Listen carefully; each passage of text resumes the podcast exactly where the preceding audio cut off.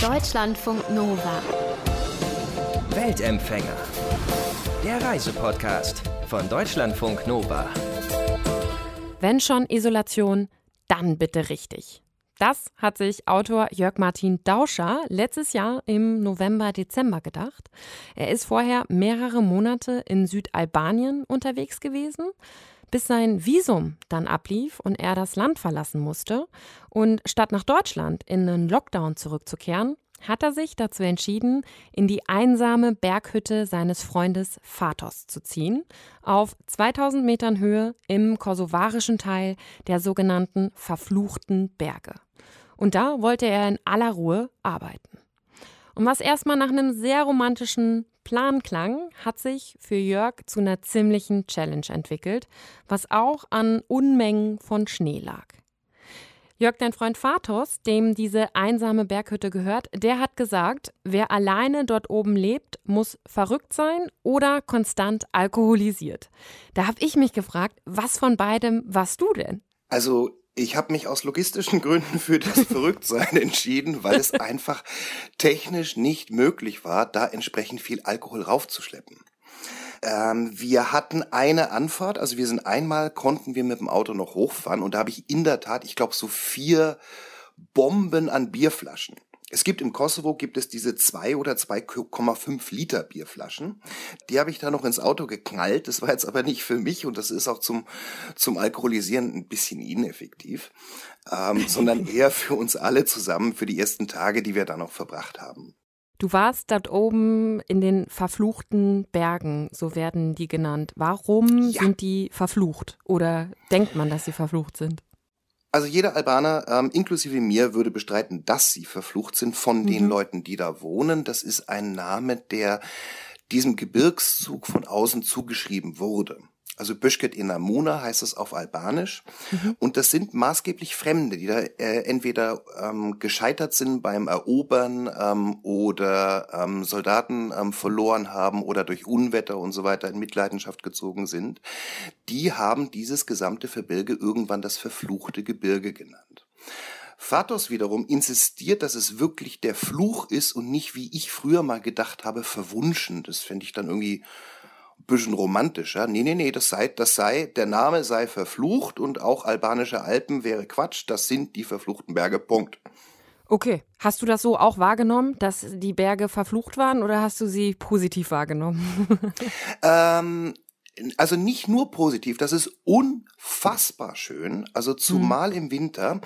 Das ist aber gleichzeitig ein hochdramatischer Landesteil ähm, des Kosovos. Also die, die Täler sind schluchtartig, es ist ziemlich wild, also es gibt kaum noch Verkehrswege in den, in den oberen Regionen. Also das ist, das ist kein Vergleich mit den Alpen. Die Alpen sind durchstrukturiert, da ist kein Fleckchen mehr übrig. Im Allgäu trifft man auf dem Gipfel Kühe. Ähm, und man ist, man ist im Rugower Tal schon ziemlich fett in, in, in der Wildnis. Und das hat eine gewisse Dramatik und diese Dramatik wirkt auf einen.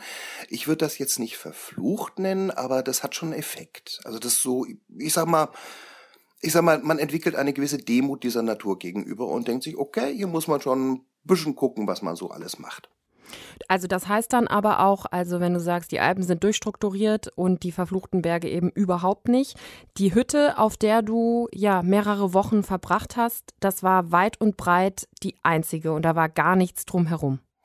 Die, es gibt eine zweite auf der anderen Seite des Gebirgszugs in Montenegro. Ansonsten gibt es in diesem gesamten Gebirge keine wirklichen Berghütten, wie wir das kennen. Mhm. Ähm, die von Fatos ist meines Wissens die einzige.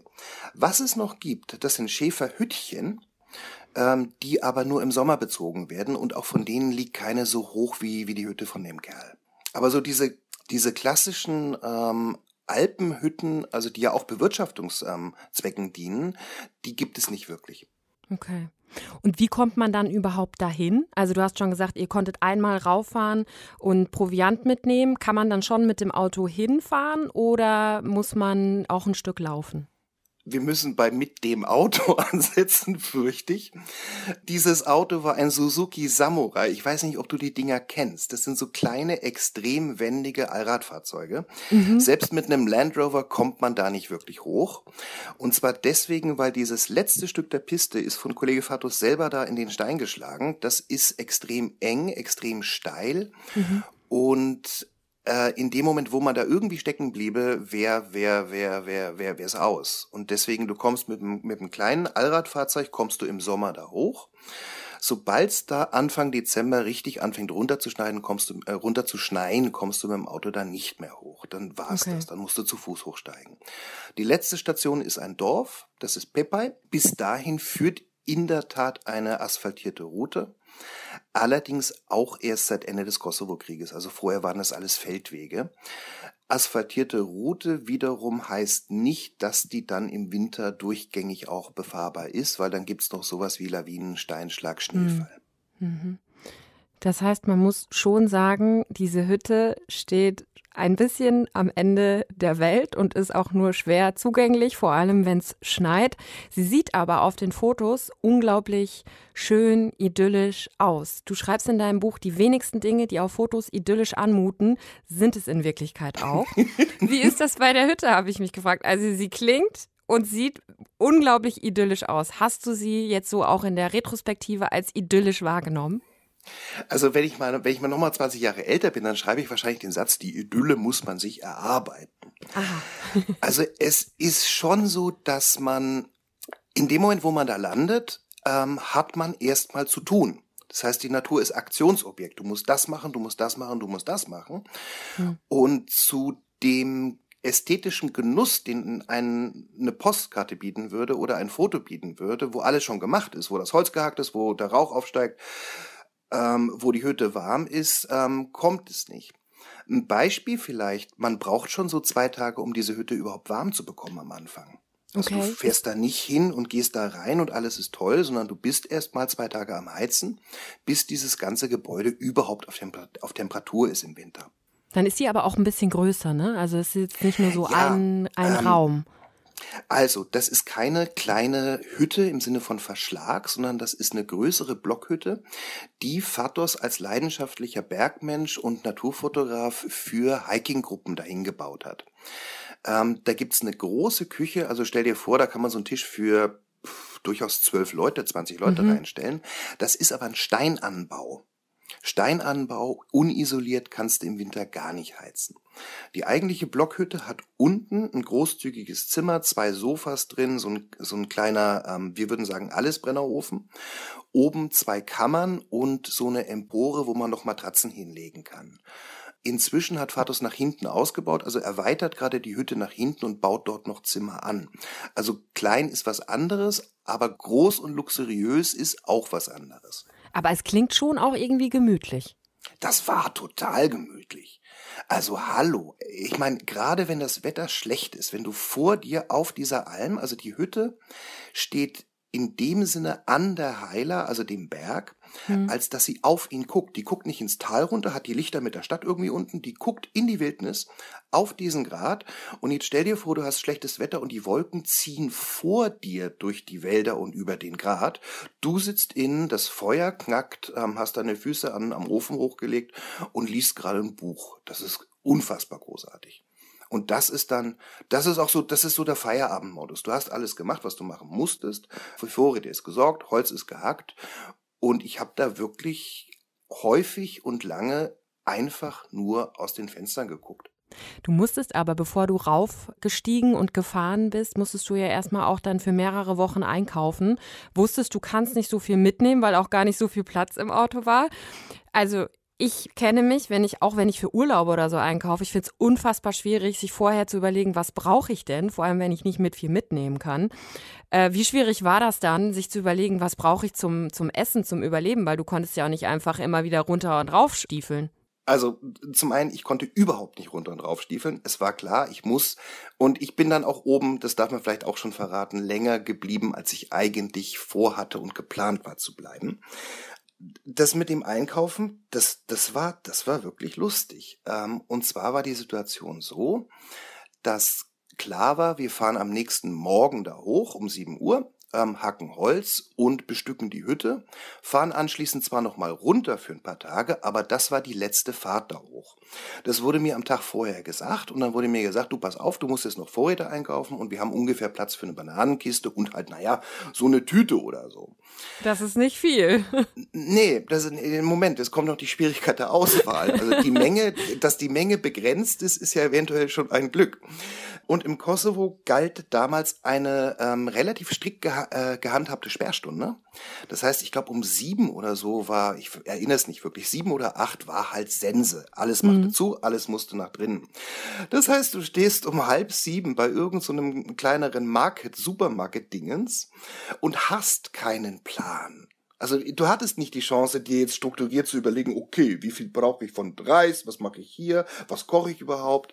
Das gab's nicht, sondern ich stand da einfach drin und hatte ungefähr 30 Minuten Zeit zusammenzupacken. Und das war vielleicht gar nicht doof. Also da ähm, dann weiß ich nicht, Pasta-Packungen, äh, Sardinen. Ich habe es relativ genau aufgeschrieben, was ich da mit hatte. Das war so ein bisschen Grundnahrungsmittel plus Luxus. Also Luxus im Sinne von zwei Tafeln Schokoladen, Nüsse, Trockenfrüchte, Müsli-Riegel, so Kram halt. Aber koordiniert ist was anderes. Und es war dann schon aber auch, am Ende lief es viel auch auf ähm, Pasta mit Tomatensauce hinaus? Wie man es kennt, nee, das, Klassiker? Nee, nee, nee, nee, nee, nee das, das war noch die Luxusphase. Okay. Ähm, am, am Ende war es Reis mit körniger Brühe, die ich in der Küche gefunden habe. Also so lösliche Brühekram, da kennst du ja. Ähm, das war dann, das war dann die, die, die Soße, das war dann die Schlussphase, ja. Gut, also ich sag mal, kulinarisch ist noch Luft nach oben gewesen. also man muss dazu sagen, ähm, ich habe irgendwann, als die Vorräte wirklich knapp wurden und ich irgendwann gedacht habe, okay, jetzt müssen wir aber echt ein bisschen aufpassen hier, gesehen, dass in der Küche noch ähm, säckeweise Reis war, ähm, mhm. noch Pasta und Mehl. Mit anderen Worten, es gab nie irgendwie wirklich Panik, von wegen, das reicht jetzt nicht, du musst ja. jetzt hier Wasserfasten machen. Das war nicht da, aber ähm, geschmacklich war das dann schon sehr reduziert. Was mich ganz ehrlich wirklich heftig getroffen hat, war, als der Tee alle war. Das fand ich, das fand mhm. ich scheiße. Was hast du dann getrunken? Äh, Kräuter aus der Küche, irgendwelche Gewürz aufgekocht. Okay. ja, also was halt so, na, es geht da, das ist da, ist, aber das geht schon, aber dann, dann vermisst man, also dieser, dieser heiße schwarze Tee mit, mit Zucker eventuell noch, das war irgendwie so noch das, was mich über Wasser gehalten hat. Und als das dann weg war, das war schon heftig. Ja, das glaube ich. Was war sonst das wichtigste Utensil in der, in der Hütte? Was würdest Na, du sagen? Die Axt. Die Axt. Die Axt. Also ansonsten, klar, also ohne Axt geht gar nichts. Also die Axt war das tägliche Arbeitsmittel, um Ach so, ich muss erzählen, ähm, wir haben keine Scheite an der Hütte gehabt, sondern sogenannte Rollen. Das heißt so mit der mit ähm, der Motorsäge zurechtgeschnittenes Altholz bzw. Totholz. Das musste dann jeweils vor dem Heizen erstmal in Scheite geschlagen werden. Das heißt, das war auch das, was du jeden Tag als erstes gemacht hast, um überhaupt die Hütte mal ein bisschen warm zu kriegen. Absolut. Absolut, mhm. das war das war der Job, ähm, täglich zwei bis drei Mal. Anschließend mit mehr Schnee und Kälte und Wind dann dann dann noch häufiger und auch so, dass mir klar war, ich kann da jetzt nicht alles wild wegverheizen. Ich habe den Ofen so ein bisschen auf Sparflamme gehalten, also Lüftung geschlossen, dann verbrennt das langsamer und habe jetzt beispielsweise nicht abends oder nachts da noch fett nachgeheizt, sondern der war halt anschließend am nächsten Tag eher unten und da musst du erstmal heizen, ja. Und konntest du, als du rauf auf die Hütte bist, schon gut Holz hacken? Weil ich meine, Holzhacken ist ja jetzt auch nicht so mega easy, wenn du nur so äh, kleine Baumstämme da liegen hast. Danke, genauso war's. Ich habe mir auch eingebildet, Axt, Holz, komm. Natürlich, hast du schon gemacht, kannst du auch. Nur war, lag da aber jetzt halt auch keine, ich sag mal, schwedische Spaltaxt rum, sondern so ein heftiges, ähm, handgemachtes, kosovarisches Beilgerät. Ein schweres, dickes Teil, was mich schon mindestens eine ganze Woche gekostet hat, um damit einigermaßen vernünftig umzugehen. Also das hat, das hat gedauert. Am Ende habe ich es geliebt. Also ich wollte gerade sagen, du bist jetzt bestimmt Holzhack-Profi, oder? Also ich bin nicht mehr ganz so doof, sagen wir mal so. Ähm, da, es, gibt, es, es gibt einfach zu viele Komponenten. Also es wäre schon wieder die Frage, was hast du eigentlich für Holz vorliegen? Also da oben ist es Tanne, Mhm. Ähm, die jüngeren Tannen sind überhaupt kein Problem, aber je verwachsener und je älter die sind, umso, umso kräftiger wird das Holz, umso stärker sind diese, diese, diese Astlöchermaserungen und da kannst du dich, wenn du damit nicht aufgewachsen bist, schon einfach auch schnell vertun und ähm, vertun heißt, ähm, du schlägst damit aller Kraft zu und die gesamte Kraft geht in deinen Körper zurück und irgendwann tun die Arme und so weiter weh. Also das ist, glaube ich, eine Sache, die lässt sich von, von Erfahrung nicht entkoppeln. Und hast du jetzt die Idee bekommen, auch vielleicht mal ein Buch übers Holzhacken oder Äxte zu schreiben? Es gibt, warte mal, warte mal, es gibt das Buch der Mann und das Holz. Das steht Aha. beim Kumpel von mir rum. Na schau, das könntest so du sein jetzt. um Gottes Willen, niemals. Es gibt so Kram. Also ich meine, ein Buch über das Holzhacken ähm, ist, glaube ich, absurd. Es gibt Dinge, die muss man machen. Die funktionieren nicht in der Theorie. Du hast aber auf der Hütte, hast du doch, du bist ja auch hin, um ein Buch auch zu schreiben. Und zwar, ich glaube, über mediterrane Küche. Stimmt das? Ja! Ja, das war ja, ja, auch ein guter Kontrast zum Hütte im Schnee in den kosovarischen Bergen mit Holzhacken. Ein Buch über mediterrane Küche zu schreiben. Ja, über die Insel der Fülle, Mallorca, Olivenöl etc. Also mir ist es ehrlich gesagt, am Anfang war mir die Absurdität dessen kurz klar. Zwischenzeitlich mhm. überhaupt nicht, habe ich es einfach gemacht. Und am Ende dachte ich mir, was machst du hier eigentlich? Ja, vor allem hast du nicht die ganze Zeit mega Hunger gekriegt, wenn du die ganze Zeit nur irgendwie Reis mit Gemüsebrühe irgendwann nur noch gegessen hast und dann schreibst du ein Buch über die schönsten Gerichte Mallorcas. Also komischerweise nicht. Nein. Komischerweise okay, wirklich nicht. Also würde ich auch denken, also so, so wie jemand, der fastet und dann anfängt, Kochbücher durchzusehen ne, und wahnsinnig wird, war trotzdem irgendwie nicht so. Okay. Bist du denn aber dann zum Schreiben gekommen oder worin bestand dein Tagesablauf? Also Holzhacken schon mal als allererstes und hast du dann den ganzen Tag geschrieben oder hast du auch mal Ausflüge gemacht oder womit hast du wochenlang deinen Tag verbracht? Das habe ich vergessen, das weiß ich nicht mehr. nee, äh, Spaß, be Spaß beiseite. Wir müssen ein entscheidendes Detail noch erwähnen, nämlich diese Hütte hat keinen Strom. Ähm, mhm. Die hat einen Generator, das heißt, ähm, der Generator läuft mit Benzin. Benzin ist logischerweise wieder limitiert. Und das heißt, dass man jetzt nicht nach Lust und Laune da am Computer rumdödelt. Ähm, und Internet gab es auch nicht. Das heißt, Arbeiten war davon abhängig, den Computer zu laden und Arbeiten war davon abhängig, neben Materialien, die ich mit hatte, ähm, sich noch mühsam über Handy im Obergeschoss die eine oder andere, andere Information zusammenzusuchen. Eben. Ähm, also nicht so, dass man da das Licht anschmeißt und dann da zwölf Stunden vorm Computer sitzt, sondern eher komplett koordiniert. Also ziemlich früh aufstehen, weil auch ziemlich früh ins Bett gehen, weil ist ja nichts los, also pennt man schon mal um neun.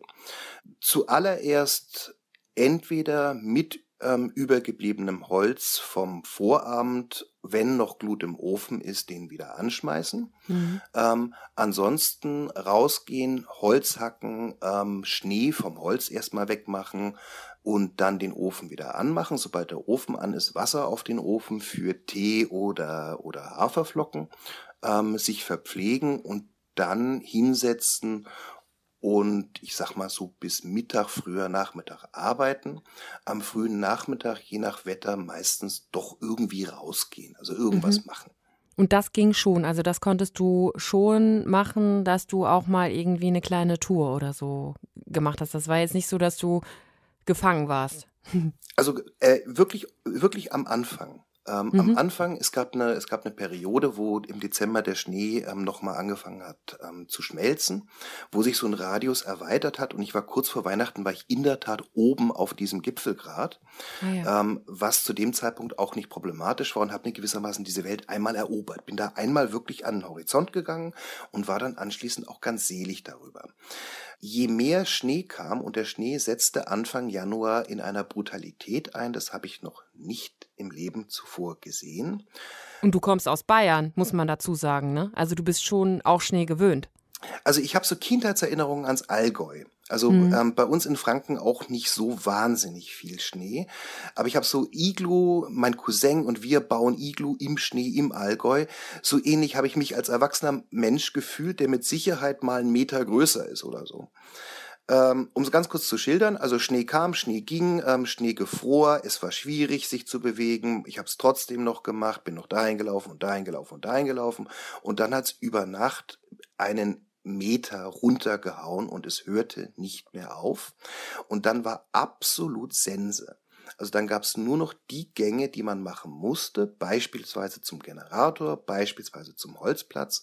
Alles andere ging nicht mehr. Und zwar physisch. Also keine Willensfrage, sondern es ging nicht. Du bist da drei Meter rausgelaufen, bist festgesteckt und ähm, zur Hüfte eingesungen und hast gemerkt, okay, dafür ist dieser Körper nicht ausgerüstet. Bekommt man da keine Angst, wenn man dann so krass eingeschneit wird und man merkt, okay, man kann, der Bewegungsradius beträgt eigentlich nur noch wenige Meter? Zu dem Zeitpunkt komischerweise nicht mehr. Ähm, ich glaube, wäre das früher passiert, also wäre ich da noch, hätte ich mich da noch nicht eingewöhnt gehabt, dann vermutlich ja, aber zu dem Zeitpunkt nicht mehr weil ich gewissermaßen mit dieser Umgebung und dieser Hütte schon so koordiniert war, dass ich die Verhaltensweisen, die man dann braucht, so automatisch drauf hatte. Man muss aber dazu sagen, ähm, dieser Kollege Fatos, das ist ein Alpinist vor dem Herrn. Der hat einen Kumpel, ähm, das ist Mentor, der kommt auch im Buch vor. Die machen unter anderem ähm, äh, touristische Reisen durch den Kosovo, ähm, haben drei Land Rover ähm, und das war das Backup schlechthin. Also wenn mir wirklich irgendwas passiert wäre, und sei es wahnsinnig werden, wie Fatos sagt, oder Knöchel verstauchen oder irgend so ein Scheiß, dann hätten die mich da rausgeholt. Die hätten ihr Auto gepackt, die Schneeschuhe angezogen, wären da hochgekommen und hätten das irgendwie gemacht. Und das wusste ich auch die ganze Zeit.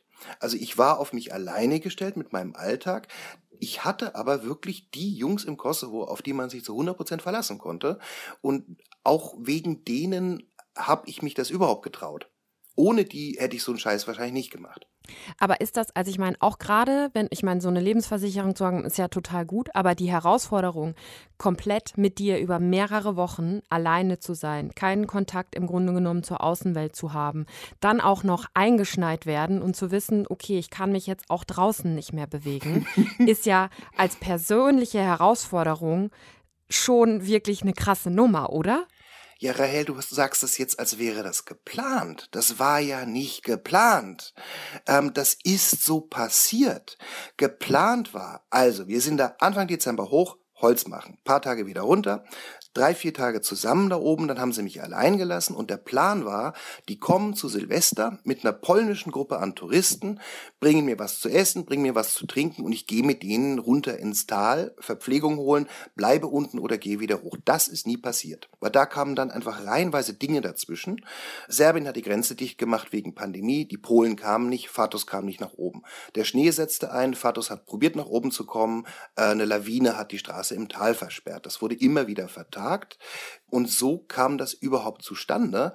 Mit anderen Worten, ich hatte schon die Chance, mit dieser Herausforderung zusammenzuwachsen. Ja, musstest ähm, du ja dann auch. das kommt, nee, das kommt, genau das kommt dazu. Du hast ja keine Wahl. Ja, eben. Also du kannst dich ja nicht, nicht, du kannst dich nicht beschweren, du kannst nicht sagen, boah, ich will jetzt aber Kippen kaufen gehen. Nein, ähm, du kannst dich nicht beschweren über, es, es geht nicht und deswegen fällst du automatisch einerseits in, in so eine, in so eine Grundanpassung und andererseits in die Ruhe. Es beunruhigt dich nicht, weil was hast, was kannst du denn tun? Hat das dann auch funktioniert? Also ich meine, du bist ja auch mit einer bestimmten Erwartungshaltung hoch auf die Hütte, weil du dann auch wusstest, du hast Ruhe, du hast Ruhe zum Schreiben, aber dann hattest du viel, viel länger Ruhe und auch dann diese Ruhe und Einsamkeit zu erfahren. War das so, wie du dir das vorgestellt hast oder war das komplett anders? Ich glaube, absolut nichts im Leben ist so, wie man es sich vorstellt. Nicht der nächste Tag, nicht der Urlaub und auch nicht ein Hüttenaufenthalt.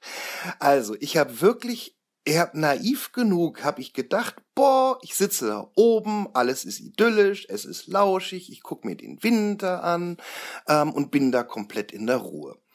Nee, Nee, überhaupt nicht. Ähm, eine andere Form von Alltag, eine andere Form von Anforderung. Und ähm, ich glaube, ich habe es auch so geschrieben, ähm, von der Ruhe umgeben zu sein, heißt nicht, dass man selber ruhig ist. Also im Gegenteil, ähm, auf einmal ist da nichts mehr und auf einmal fängt man selber an zu plappern, Gedanken zu machen, Probleme zu erörtern, über die Vergangenheit nachzudenken, über die Zukunft nachzudenken und merkt auf einmal, was man da eigentlich so treibt. Und dann ist nicht so, wie man sich vorgestellt hat, überhaupt nicht.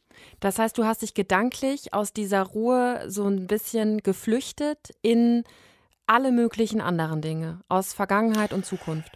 Also es gab eine Phase, also so wie eigentlich diese ganze Zeit da oben Phasen waren. Es gab eine mhm. Phase, wo mir wirklich die Pferde durchgegangen sind. Und die Pferde jetzt nicht im Sinne von über die Situation nachdenken, sondern alles Mögliche. Also ich habe, weiß ich nicht, wie blöd irgendwelche Nachrichten gelesen, stand da vor diesem einen Fenster, wo man überhaupt noch Empfang hatte und hat so Süddeutsche und das und das und, und dieses und Gedöns, ähm, hab na, drüber nachgedacht, was mache ich denn in einem Monat, was mache ich denn hier? Ähm, also wo es, wo man gemerkt hat, das Hirn macht auf einmal richtig Zirkus, mhm. weil es von außen gewissermaßen kein Futter mehr bekommt. Und das war nicht schön. Also das, das war, man merkt das in dem Moment selber. Also man, man hat nicht mehr die Chance, sich rauszureden. Man merkt, was man da selber gerade anstellt und wie scheiße das ist und wie wenig es zu dem passt, was man da eigentlich hat weil ich hatte ja die Idylle und die Natur und die Ruhe und, und das Kino an, an, an, an, an, an Wetter, an, an, an Wind, ähm, das war ja alles da. Ich war ja der Idiot, der sich dann wegkatapultiert, verstehst mhm. du? Also ich war der, der da mittendrin ist und der alles Mögliche anstellt, um zumindest im Kopf irgendwo anders hinzugehen und irgendeinen Scheiß zu bauen. Und das ist, das ist, das ist, das ist schon, das ist einfach doof.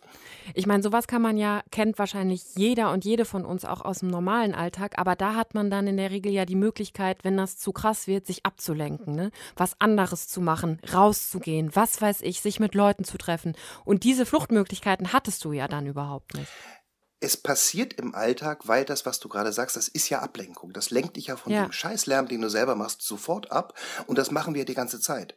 Wir machen das mit, mit Internet ist die Funktion. Internet lenkt uns davon ab, was wir eigentlich da alles so rumdenken. Ähm, äh, weggehen, Freunde und so weiter. Und wenn das auf einmal wegfällt, dann hast du deinen eigenen Grundlärm und musst mit dem erstmal zurechtkommen.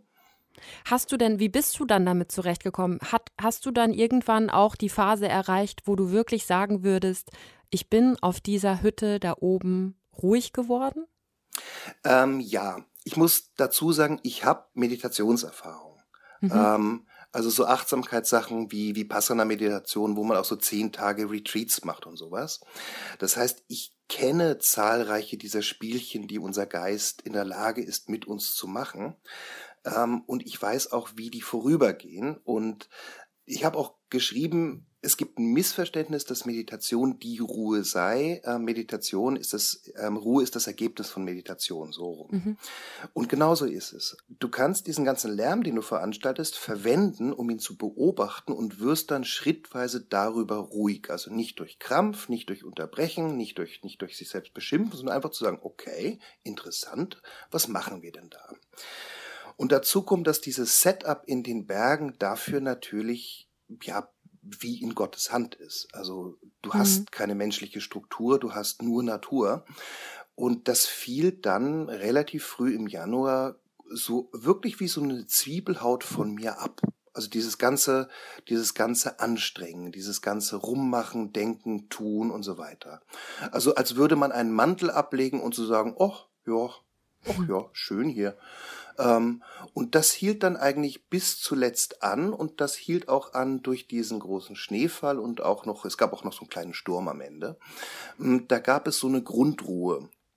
Ich habe es beschrieben mit ähm, wie eine Meerestiefe. Also es gibt die Wellen, es gibt den Sturm oben, es gibt alle Wetter, aber du sitzt da unten ähm, zwei Meter tief und denkst, oh ja, oh, Wellen, ah, interessant. Mm. Und tunst dich damit dann ziemlich spät wirklich ein in diese Natur da oben. Also sprich, das, was ich gedacht hätte, ich setze mich da hin und boah, bin da, das waren drei Wochen Arbeit. Und mhm. dann war ich aber da. Und dann mhm. war es toll. Und dann schwamm ich da gewissermaßen durch die Wetter oben auf 2000 Metern und ja, da dann auch nicht mehr geurteilt, sondern war dann da einfach drin. Warst du trotzdem froh, als dein Freund Fatos dann mit ja auch wirklich zwei, drei Wochen Verspätung auf der Hütte ankam und dich wieder mit runternehmen wollte, dass du dann auch wieder ja zurück in die Zivilisation konntest oder wärst du auch noch da geblieben? Ähm, ich konnte zu dem Zeitpunkt nicht mehr da bleiben. Also das war wirklich klar, dass ich da runtergehe. Ja. Ähm, und da gab es A, Vorfreude, Auf alles Mögliche. Auf heiße Dusche, auf, auf Supermarkt, auf Pizza essen, auf Kaffee, auf, auf, auf Internet verwenden. Alles da. Es gab aber auch so ein Unwohlsein. Also so ein uiuiuiui, uiuiuiui, die Stadt. Mhm. Und man muss sagen, Peer ist eine Kleinstadt. Ne? Das ist jetzt nichts Großes. Ähm, also es gab, es gab so ein, es gab keine Wehmut. Ich habe mich zu dieser Hütte nochmal umgedreht und ich habe ordentlich auf Wiedersehen gesagt und mich für den Schutz bedankt. Mhm. Es gab keine Wehmut, ähm, diese Ruhe zu verlassen, aber es, es gab, es gab so eine, so eine Aufgeregtheit. Ähm, Vatos wiederum hat dann gesagt, du pass auf, du bist drei Tage bist du in der Stadt und dann ist, dann hast, dann ist das alles gegessen und dann willst du wieder hoch. Mhm. Bisschen war es auch so. Ja, weil es dann ja schon auch wieder ein sehr starker Kontrast zu den Wochen, die du dann ähm, ja mitten in der Natur äh, alleine warst. Es ist irre, ja es ist, es ist wirklich irre. Es ist eine andere Sphäre, es ist eine andere Welt. Also die Welt der Menschen und ich habe es die, die Welt der Wölfe genannt oder die Zeit der Wölfe, wo es mhm. die strukturierte Zeit nicht gibt, wo es Wetter gibt, wo es Phasen gibt, wo es Notwendigkeiten gibt. Und es gibt die Zeit der Menschen, wo es Tagesabläufe gibt, wo es Aufgaben gibt, wo es Öffnungszeiten gibt und all diese Sachen, das ist eine andere Welt. Apropos Wölfe, hast du Wölfe oben noch gesehen oder gehört? Ich keinen einzigen Wolf niemals nicht gesehen. Okay. Aber gehört. Mhm. ähm, also das ist ein Wolfsgebiet. Es gibt dort angeblich ein Rudel. Ähm, das hat mir auch ganz am, am, am Anfang Fatos samt einigen Verhaltensregeln mit auf den Weg gegeben. Und die waren dann eines Nachts in der Tat da. Und zwar in dem Sinne, dass man die in ihrem Konzert gehört hat. Ich kann jetzt noch, noch nicht mal sagen, wie weit es von der Hütte weg war. Das Einzige, was ich sagen kann, ist, dass du sitzt in der Hütte und du denkst, ich bin nicht Zielgruppe hier. Mhm. Ähm, und ich bin dann in der Tat in dieser Nacht noch mal raus, um mir das, um mir das anzuhören. Das war kurz bevor Fatos hochkam. Also sprich so vier, fünf Tage bevor wir runtergelaufen sind und wir haben dann beim Runterlaufen wirklich die Spuren gesehen. Ah ja, okay. Das mhm. heißt, die waren schon, war aber, du hast dich schon auch immer sicher gefühlt. Also das war jetzt nicht irgendwie, dass du dich da unwohl, unsicher oder so gefühlt hast. Du hast das eher, hast das eher als, als spannend empfunden oder war schon doch auch so ein gewisses Unwohlsein dabei? Natürlich Unwohlsein. Wir haben eine Urfurcht. Also Wolfsgeheul triggert bei uns wirklich eine, eine Urfurcht. Ähm, wir, da kann man dann dagegen anreden und sich sagen, du, das ist nicht, also das ist da, das ist Märchen, das ist, das ist, das ist die Vorstellung vom, vom Biest, Werwolf, also diese ganzen Vorstellungen spielen da eine Rolle. Und es ist eigentlich ein super intelligentes Rudeltier, was jetzt nicht unbedingt überhaupt darauf aus ist, so ein Menschlein zu reißen, sondern eher so ein krankes Tier aus einem anderen Rudel. Die, die ticken ganz anders, die sind super intelligent und trotzdem haben wir da was in uns, was so sagt, boah, Wolf. Es ist so. Ist ein bisschen wie beim Hai auch, finde ich. Also, ja, ist genauso. So, hm, ja. Beim Hai, beim Hai wäre das bei mir noch stärker, weil dann Wasser nicht so mein Element ist, weil hm. ich das hm. nicht kenne. Ja. Beim Wolf eher schwächer, weil das kann ich mir besser zurechtlegen. Beim Hai hätte ich echt auch noch mal so ein Huh. Obwohl, obwohl man weiß, das ist eigentlich die Ausnahme und das sind eher Märchenfilme, Erzählungen, die diese Tiere zu Monstern gemacht haben und nicht die Wirklichkeit. Jörg Martin Dauscher war das über seine Zeit in einer einsamen Berghütte im Kosovo in den verfluchten Bergen. Und er hat da nicht nur ein Buch über die mediterrane Küche geschrieben, sondern inzwischen auch eins über diese Zeit in der Hütte. Es heißt Verfluchte Berge von einem, der eingeschneit wurde und das Fürchten verlernte. Und auf unserer Website auf deutschlandfunknova.de könnt ihr euch auch Bilder von dieser Blockhütte und den verfluchten Bergen mal anschauen. Das war's von mir. Rahel Klein ist raus. Passt gut auf euch auf. Ganz egal, wo ihr gerade seid. Ciao. Deutschlandfunk Nova. Weltempfänger.